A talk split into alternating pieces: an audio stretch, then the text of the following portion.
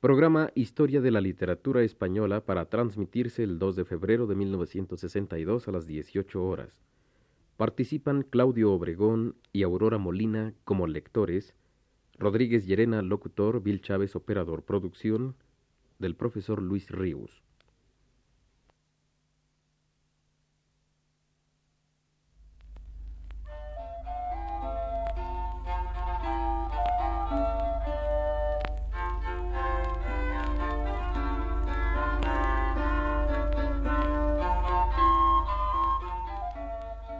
Señoras y señores, muy buenas tardes. Presentamos a ustedes el primer programa de una nueva serie en Radio Universidad del curso radiofónico Historia de la Literatura Española a cargo del profesor Luis Ríos. A través de esta serie podrán ustedes estar en contacto con los aspectos más diversos de la literatura española a través del tiempo desde sus orígenes hasta la época actual.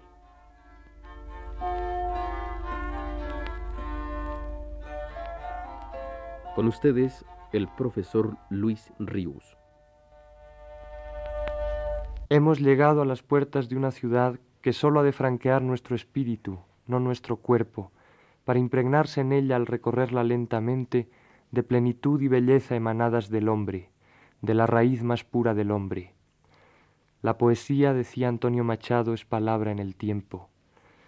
Y esta ciudad que el hombre español empezó a construir con su palabra hace diez siglos, no acabará de edificarse mientras el hombre español viva, y existirá aún después de que el idioma que la creó haya muerto. Antes de entrar, nos detenemos un momento a pensar en ella, a imaginarla por dentro.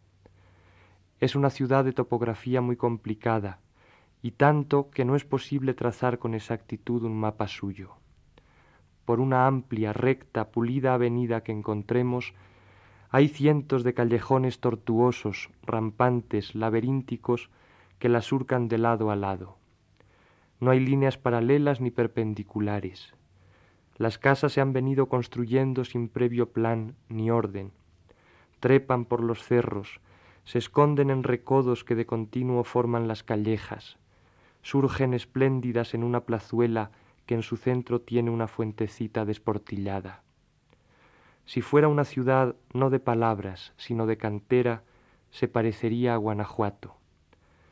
Me gusta representarme la idea de una literatura nacional como una ciudad, y no sé si es porque en su literatura un pueblo cobija su alma, hace una habitación para que su alma viva para siempre, lo mismo que levanta ciudades para que su cuerpo tenga abrigo y compañía. Decididamente nuestra intención no es turística, no se trata de una ciudad extraña a nosotros, es nuestra esta ciudad. La hemos visitado ya muchas veces, hemos incluso vivido en ella largas temporadas.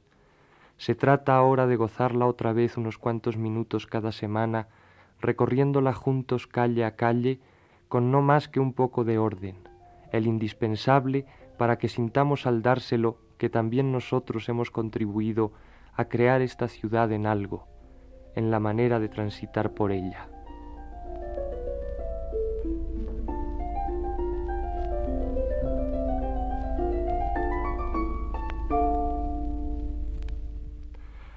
Hasta hace pocos años, la obra más antigua de la literatura española que había llegado a nosotros era el Cantar de Mio Cid, que se supone que fue escrito a mediados del siglo XII y generalmente se venía aceptando desde siempre por parte de los historiadores de la literatura española la idea de que ésta tuvo como primera manifestación la poesía épica.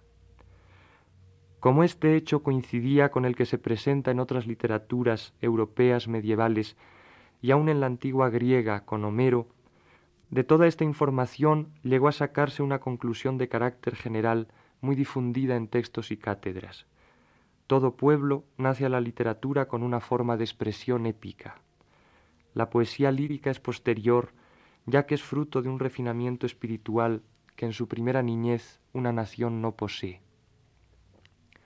En 1948, sin embargo, se descubrieron una veintena de poemas escritos en hebreo entre los siglos XI y XIII, el remate de cada uno de los cuales, cuyo nombre técnico es Harcha, son versos líricos en romance mozárabe.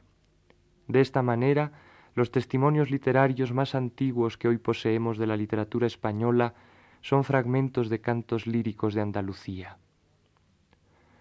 Dejando a un lado la discusión sobre la primacía de uno u otro género poético por cuanto al tiempo de su aparición se refiere, e inclinándonos más bien a suponer que sus primeras manifestaciones hubieron de ser simultáneas, vamos a disponernos a comenzar nuestro recorrido por el camino de la epopeya.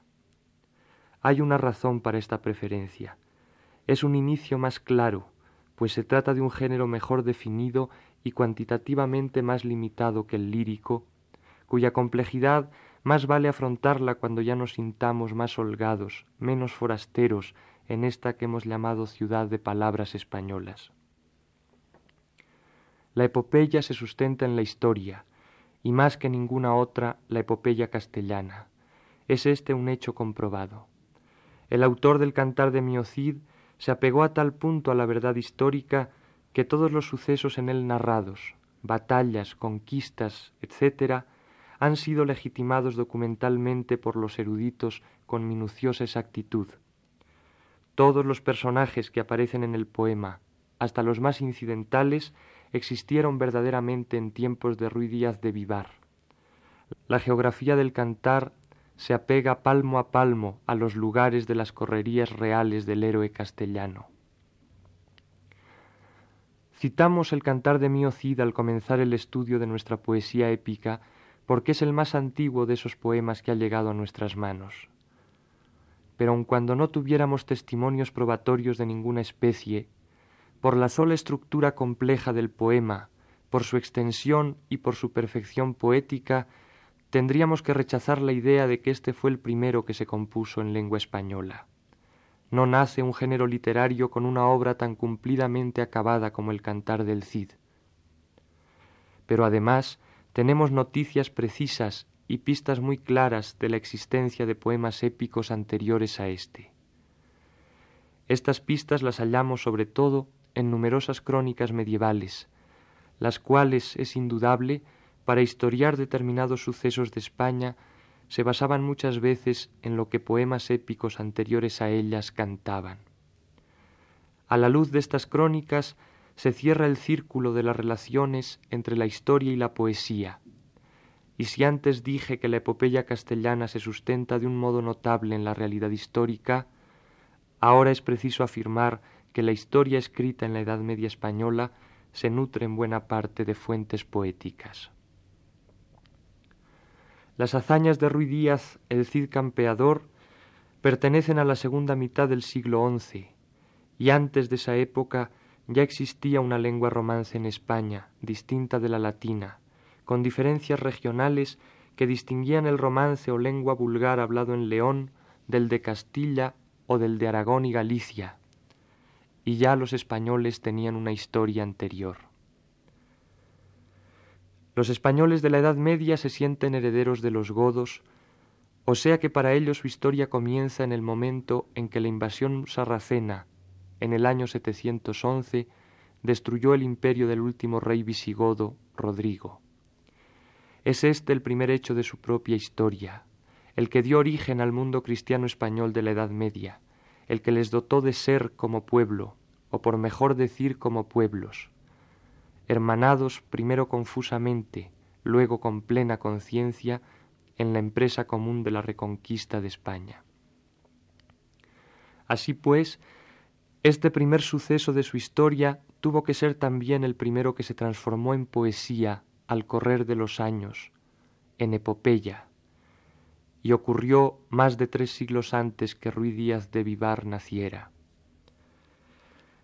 En la crónica donde por primera vez se advierten rastros de un cantar de gesta, la crónica Gotorum, conocida también con el nombre de crónica pseudo-isidoriana, que fue escrita por un mozárabe toledano hacia la primera mitad del siglo XI, el asunto de dicho cantar no es otro que el de la pérdida de España. El giro que en dicha crónica toma la narración de ese suceso histórico trascendental es enteramente poético, y no cabe duda de que la fuente utilizada por el cronista fue uno o varios cantares que corrían desde mucho tiempo antes en boca de la gente. la importancia del hecho histórico, los diferentes puntos de vista interesados vitalmente en él, árabes, mozárabes y cristianos del norte de la península, explican la multiplicación de esta leyenda en crónicas posteriores a la mencionada y las variantes que entre unas y otras versiones existen, las cuales afectan no sólo a la naturaleza de los sucesos, sino a la índole de los personajes que los provocaron y tuvieron parte en ellos. Así, por ejemplo, a la doncella que se vio forzada a acceder a los requerimientos amorosos del rey Godo, dando lugar con ello a la tremenda venganza de su padre deshonrado, se le dan varios nombres Florinda, Oliva, La Cava, y en algunas versiones no es el rey Rodrigo quien la fuerza, sino su predecesor, el rey Vitiza. Asimismo, a la grandeza de los sucesos, y en este caso más todavía al motivo que según la leyenda los provocó, una avasalladora pasión de amor, se debe la enorme fortuna que este tema ha tenido en nuestra literatura, y tanta que no hay época, incluso la contemporánea, en que no haya sido exhumado en obras de distintos géneros por grandes y pequeños escritores. Las más antiguas recreaciones poéticas de este tema se hallan en el romancero.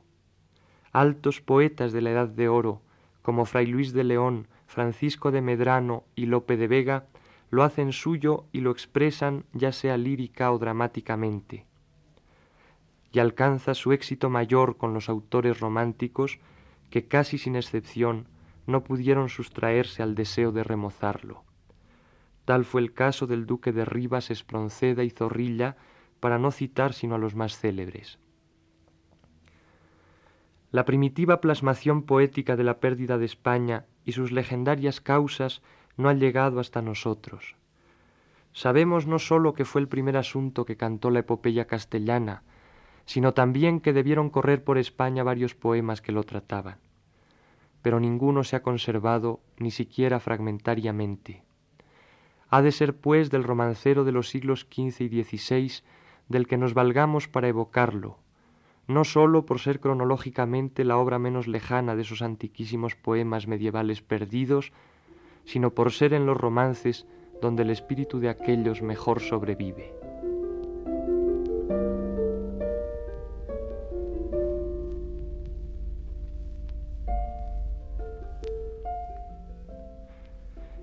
El primer episodio que conducirá a los trágicos sucesos, la seducción de la cava, hija del conde Julián, por parte del rey Rodrigo, lo canta así este romance tradicional de la segunda mitad del siglo XV.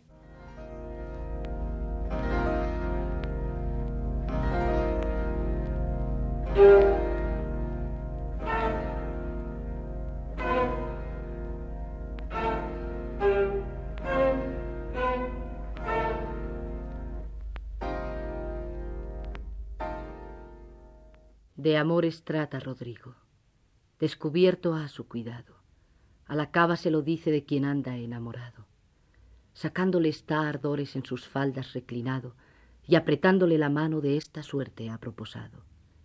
Sepas, mi querida cava, que de ti estoy apasionado. Pido que me des remedio, pues todo está a tu mandado. Mira que lo que el rey pide ha de ser por fuerza o grado. La cava, siendo discreta, como en burlas lo ha tomado. Respondióle mansamente con gesto bajo, humillado. Pienso que burla tu Alteza, o quiere probar el vado. No me pidas tal, señor, que perderé gran ditado. Don Rodrigo le responde que conceda lo rogado, y será reina de España y de todo su reinado. No concediendo su ruego de la cava se ha ausentado. Fuérase a dormir la siesta, y por ella hubo enviado. Cumplió el rey su voluntad, más por fuerza que por grado. La malvada de la cava a su padre lo ha contado, que es el conde don Julián. El conde, muy agraviado de vender a toda España, con moros se ha concertado.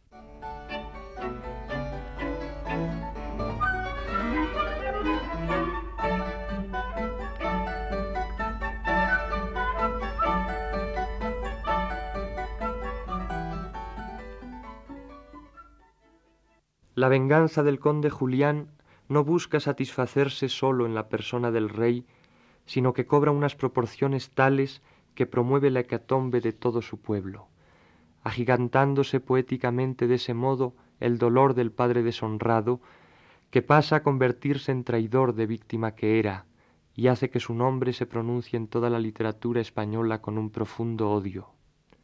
Esta traición que la leyenda adjudica al padre de la cava se sustenta históricamente en la traición de Olián, señor de los Gomeres, berberisco y cristiano, súbdito de los reyes visigodos, que por razones políticas derivadas de la lucha entre el rey Rodrigo y los hijos de su predecesor el rey Vitiza, se sometió al caudillo moro Muza, entregándole en el año de 709 la ciudad de Ceuta e incitándole a emprender la conquista de España. En la leyenda del rey Rodrigo que la poesía acogió, la realidad histórica se tergiversa en provecho de una tensión dramática extrema, y el suceso queda plasmado del siguiente modo en un romance de la primera mitad del siglo XVI.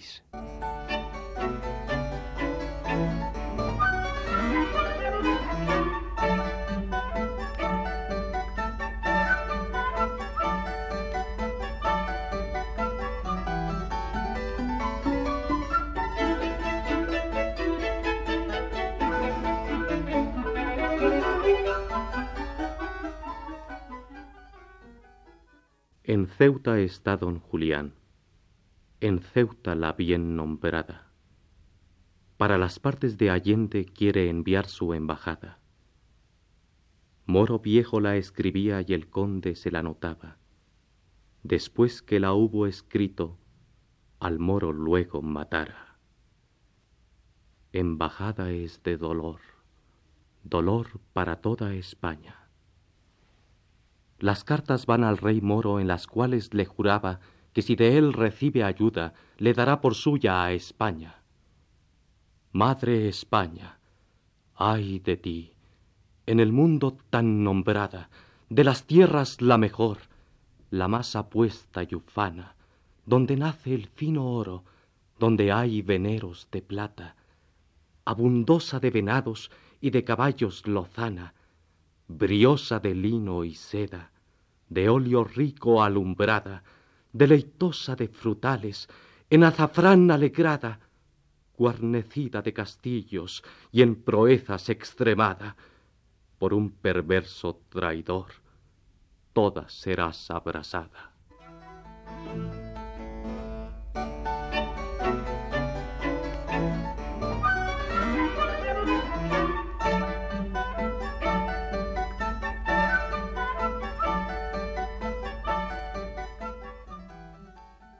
Otro romance de fines del siglo XV este narra un sueño del rey Rodrigo, yacente junto a la cava, dormidos ambos, ya serenado el fuego amoroso que consumía el rey Godo. Dice así.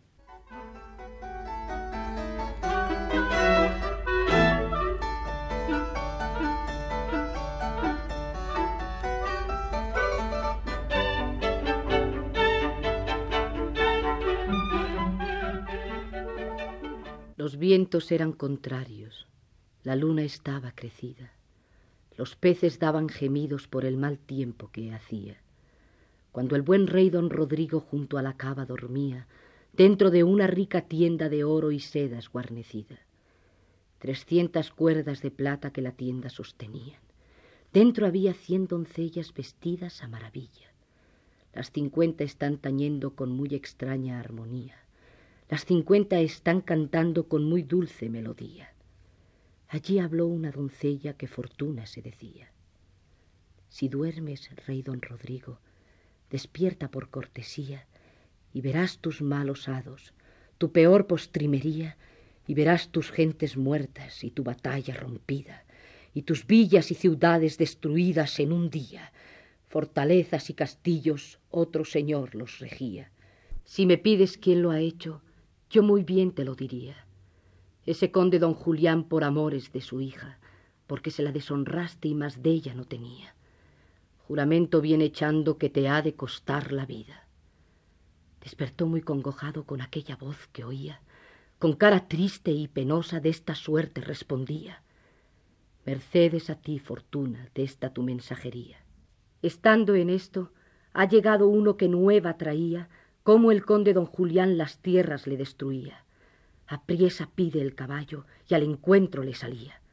Los contrarios eran tantos que esfuerzo no le valía.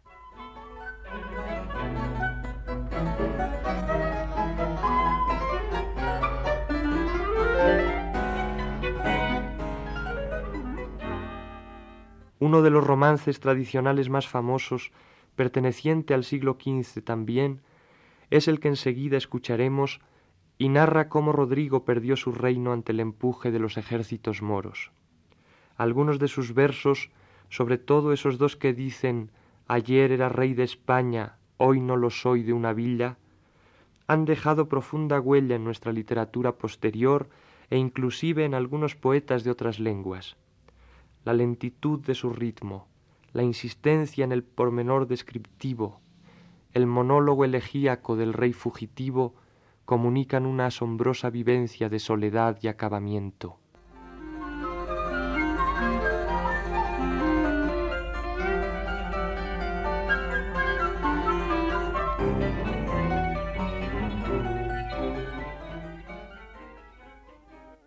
Las huestes de don Rodrigo desmayaban y huían cuando en la octava batalla sus enemigos vencían.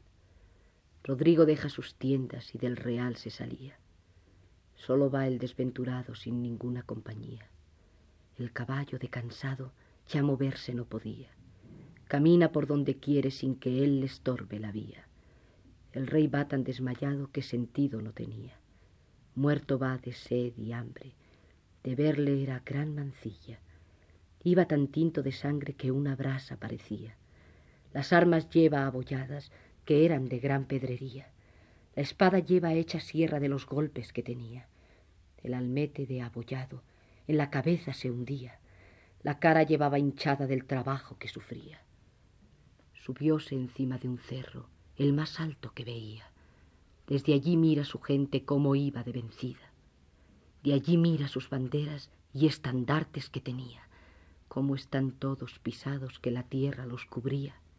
Mira por los capitanes que ninguno parecía. Mira el campo tinto en sangre, la cual arroyos corría. El triste de ver aquesto, gran mancilla en sí tenía. Llorando de los sus ojos, de esta manera decía.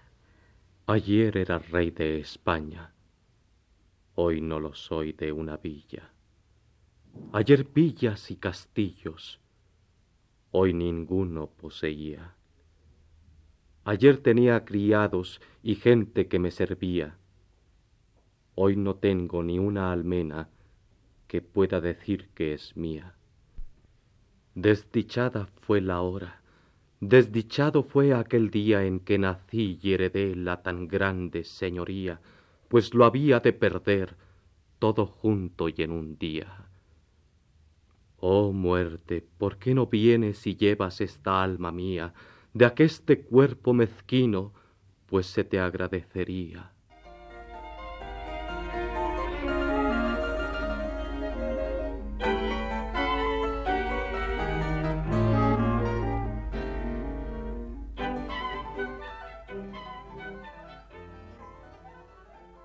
La historia del último rey godo acogida por la poesía en el romancero con la penitencia monstruosa que aquel se somete para un mismo tiempo expiar sus culpas y hallar la muerte. Romance juglaresco del siglo XV que aún subsiste en la tradición de varias provincias de España y que también se recita en algunas partes de América, y en el que se advierte un especial gusto por lo macabro y lo cruel, que expresado en diferentes tonos tan característico resulta de toda una tendencia importante del arte español.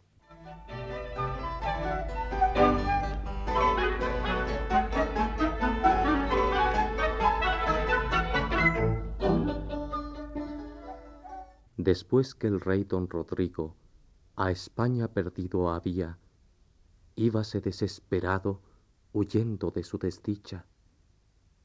Solo va el desventurado no quiere otra compañía que la del mal de la muerte que en su seguimiento iba. Métese por las montañas, las más espesas que veía. topado ha con un pastor que su ganado traía. Díjole, dime, buen hombre, lo que preguntar quería, si hay por aquí monasterio o gente de clerecía. El pastor respondió luego que en balde lo buscaría, porque en todo aquel desierto solo una ermita había, donde estaba un ermitaño que hacía muy santa vida. El rey fue alegre de esto, por allí acabar su vida. Pidió al hombre que le diese de comer si algo tenía, que las fuerzas de su cuerpo del todo desfallecía. El pastor sacó un zurrón en donde su pan traía, dióle de él y de un tasajo que acaso allí echado había. El pan era muy moreno, al rey muy mal le sabía, las lágrimas se le salen, detener no las podía, acordándose en su tiempo los manjares que comía. Después que hubo descansado por la ermita le pedía. El pastor le enseñó luego por donde no erraría. El rey le dio una cadena y un anillo que traía. Joyas son de gran valor que el rey en mucho tenía. Comenzando a caminar, ya cerca el sol se ponía a la ermita hubo llegado en muy alta serranía. Encontróse al ermitaño, más de cien años tenía. El desdichado Rodrigo yo soy, que ser rey solía, el que por hierros de amor tiene su alma perdida, por cuyos negros pecados toda España es destruida.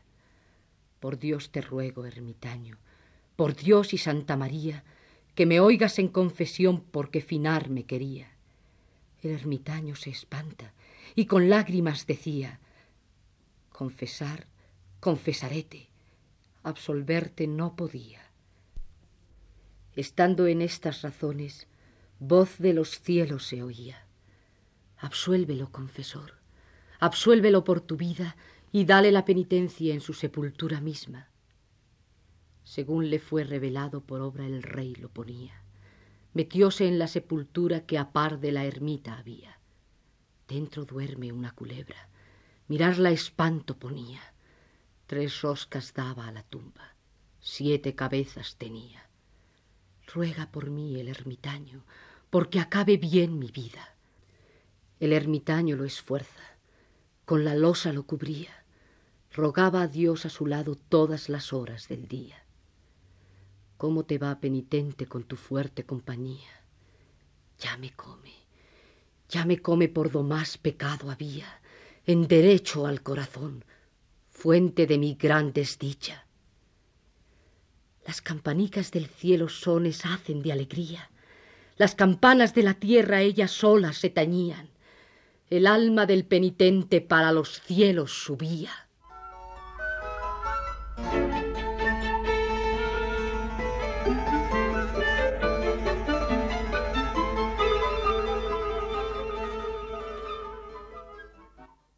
Con estos últimos versos que nos impresionan por la violencia de su claroscuro, cerramos la exposición de este primer tema de nuestra poesía, el cual hemos querido, más que reproducir, evocar con los romances escuchados en varios siglos posteriores a los cantares medievales que originalmente lo trataron. Y damos también por terminada la plática de hoy.